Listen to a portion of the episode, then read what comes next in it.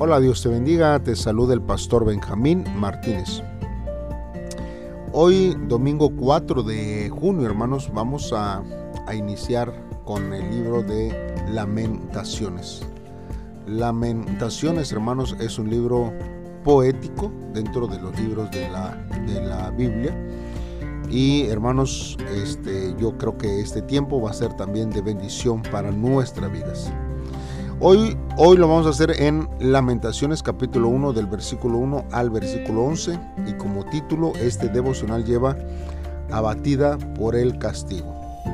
Te invito a que pauses este audio si aún no has hecho una oración y que le pidas a Dios que Dios sea el que te guíe en este tiempo y que puedas escuchar a través de estos versos la voz de Dios hablando a tu vida. Si ya lo has hecho así, entonces hermanos, acompáñame a leer la palabra de Dios. La palabra de Dios dice así.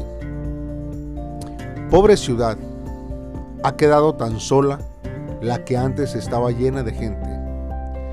Era una de las ciudades más importantes, pero ahora es como una viuda. La que antes era princesa de las naciones, ahora se ha convertido en una esclava Llora amargamente en la noche y las lágrimas llenan su rostro. De todos los amigos que tenía, ninguno la consuela ahora. Todos sus amigos la han traicionado, se han convertido en sus enemigos. Luego de sufrir y haber sido oprimida, Judá ha sido hecha prisionera. Ella vive entre naciones extranjeras, pero no encuentra un lugar donde descansar.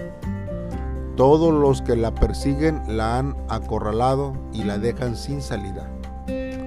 Los caminos que llevan a Sión están llorando. Ya nadie viene a los festivales. Todos sus portales están desiertos. Los sacerdotes se lamentan. Los jóvenes sufren y Sión está llena de amargura. Sus enemigos la gobiernan y los que la odian descansan cómodamente. Esto sucedió porque el Señor la castigó por todos sus pecados. Sus enemigos capturaron a sus hijos y se los llevaron lejos. Toda la belleza de la hija de Sión ha desaparecido. Sus príncipes quedaron como venados que no encuentran lugar donde pastar. Se quedaron sin fuerza y sus cazadores los atraparon. Jerusalén recuerda cuando fue lastimada y perdió su hogar se acuerda de todas las cosas bellas que tenían en el pasado. Se acuerda de cuando su pueblo cayó ante el poder del enemigo y no hubo nadie que la ayudara. Sus enemigos la miraban y se burlaban de su derrota. Jerusalén cometió un gran pecado y por eso se volvió impura. Todos los los que la estimaban ahora la desprecian porque la han visto desnuda. Ella se lamenta y se aleja avergonzada. El vestido de Jerusalén se ensució. Ella no pensó en su futuro. Cuando cayó en desgracia no hubo nadie que la consolara. Señor, mira mi sufrimiento. Mi enemigo ha ganado. El enemigo extendió su mano y se llevó todos los tesoros de Jerusalén. Ella vio cómo gente de otras naciones invadían su templo. Señor, tú habías ordenado que estas naciones nunca entraran en nuestro templo. Toda la población de Jerusalén llora amargamente mientras busca algo que comer. Están entregando sus tesoros a cambio de comida para poder seguir con vida.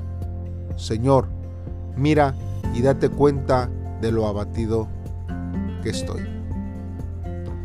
Muy bien, vamos a estar meditando, hermanos, a través de estos versos de la Biblia.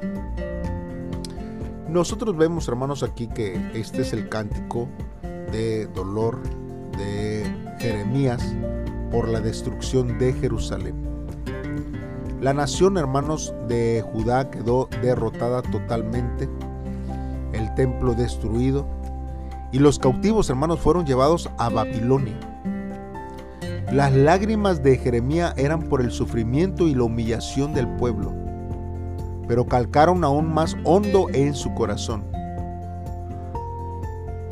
Lloró, hermanos, porque Dios rechazó al pueblo por rebelde. Cada año se leía este libro en voz alta para que los judíos recordaran que su gran ciudad cayó debido a su pecaminosidad, hermanos, que se había vuelto obstinada. Cuando nosotros vemos aquí y estudiamos en estos versos, vemos que hay un término aquí que, que se usa, que es el término de amantes. Y estos hermanos se refiere a las naciones tales como Egipto, a la cual el hermano Judá constantemente pidió ayuda. Cuando los babilonios hermanos cercaron a Jerusalén, la nación de Judá se apartó de Dios y en su lugar buscó la ayuda y protección de otras naciones. Mas sin embargo, hermanos, esto vino a desolar, hermanos, en este tiempo sus vidas. La advertencia que nosotros vemos aquí, hermanos, era, era fuerte y era clara.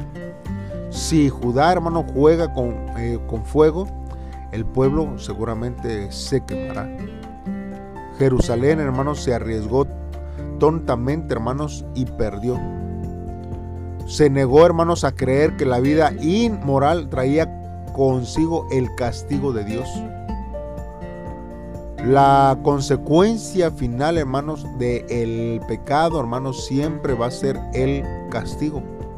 Exactamente así como el apóstol Pablo lo escribió a la carta a los romanos en el capítulo 6, versículo 23. Porque el pecado da como pago la muerte, pero Dios da como regalo la vida eterna en unión con nuestro Señor Jesucristo. Por eso, hermano, nosotros podemos decidir pasar por alto las advertencias que Dios nos da, pero tan seguro como el juicio de Dios vino sobre Jerusalén, así vendrá sobre quienes lo desafían. ¿Está escuchando usted la palabra de Dios? Y si usted está escuchando la palabra de Dios, ¿la obedece? Porque la obediencia, hermanos, es una señal segura de que usted ama a Dios con todo su corazón.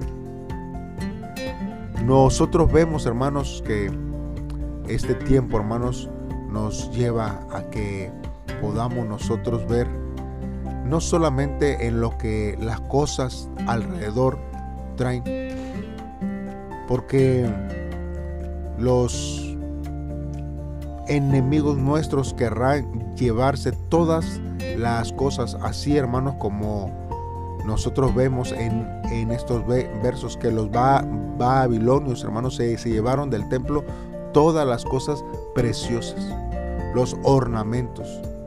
Por eso Jerusalén se sentía como una mujer raptada y robada cuando los paganos entraron al templo sagrado y ni siquiera los, los judíos ordinarios, hermanos, eran admitidos en el Tenemos, hermanos, que meditar en este tiempo sobre la vida que nosotros llevamos y que Dios sea el que nos ayude y nos bendiga siempre en todo tiempo. Ahora, hermanos, nosotros, ¿qué podemos aprender y a aplicar hacia nuestra vida personal?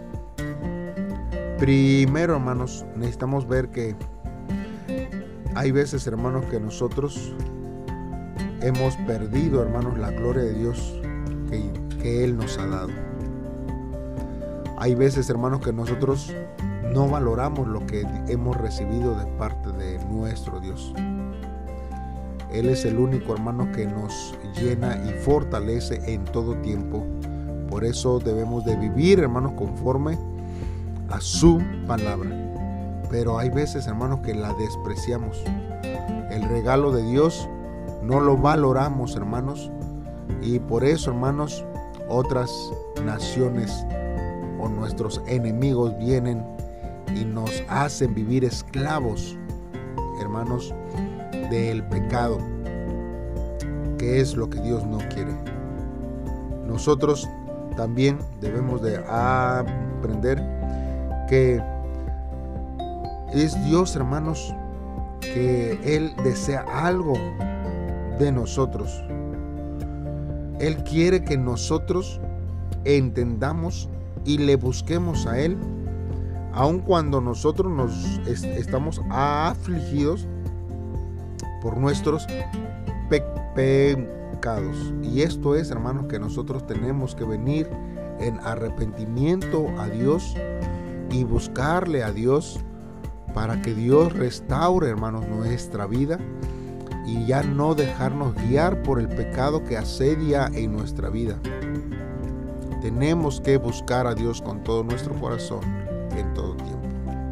Hagamos una oración a Dios y pidámosle que Él sea el que nos ayude en este tiempo. Padre, en esta hora nosotros nos acercamos, oh Dios, a ti, porque nuestra vida, Señor, se encuentra, Señor, dispuesta para que tú obres.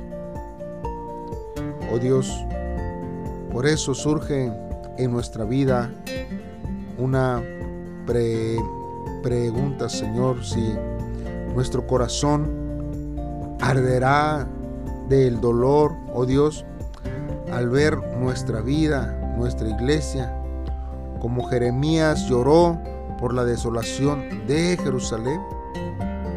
Gracias Señor por enseñarnos, Señor, que la em, prosperidad, Señor, sin tu intervención, se derrumba, Señor, como una torre sin fundamento, dando lugar, Señor, solamente a lamentaciones.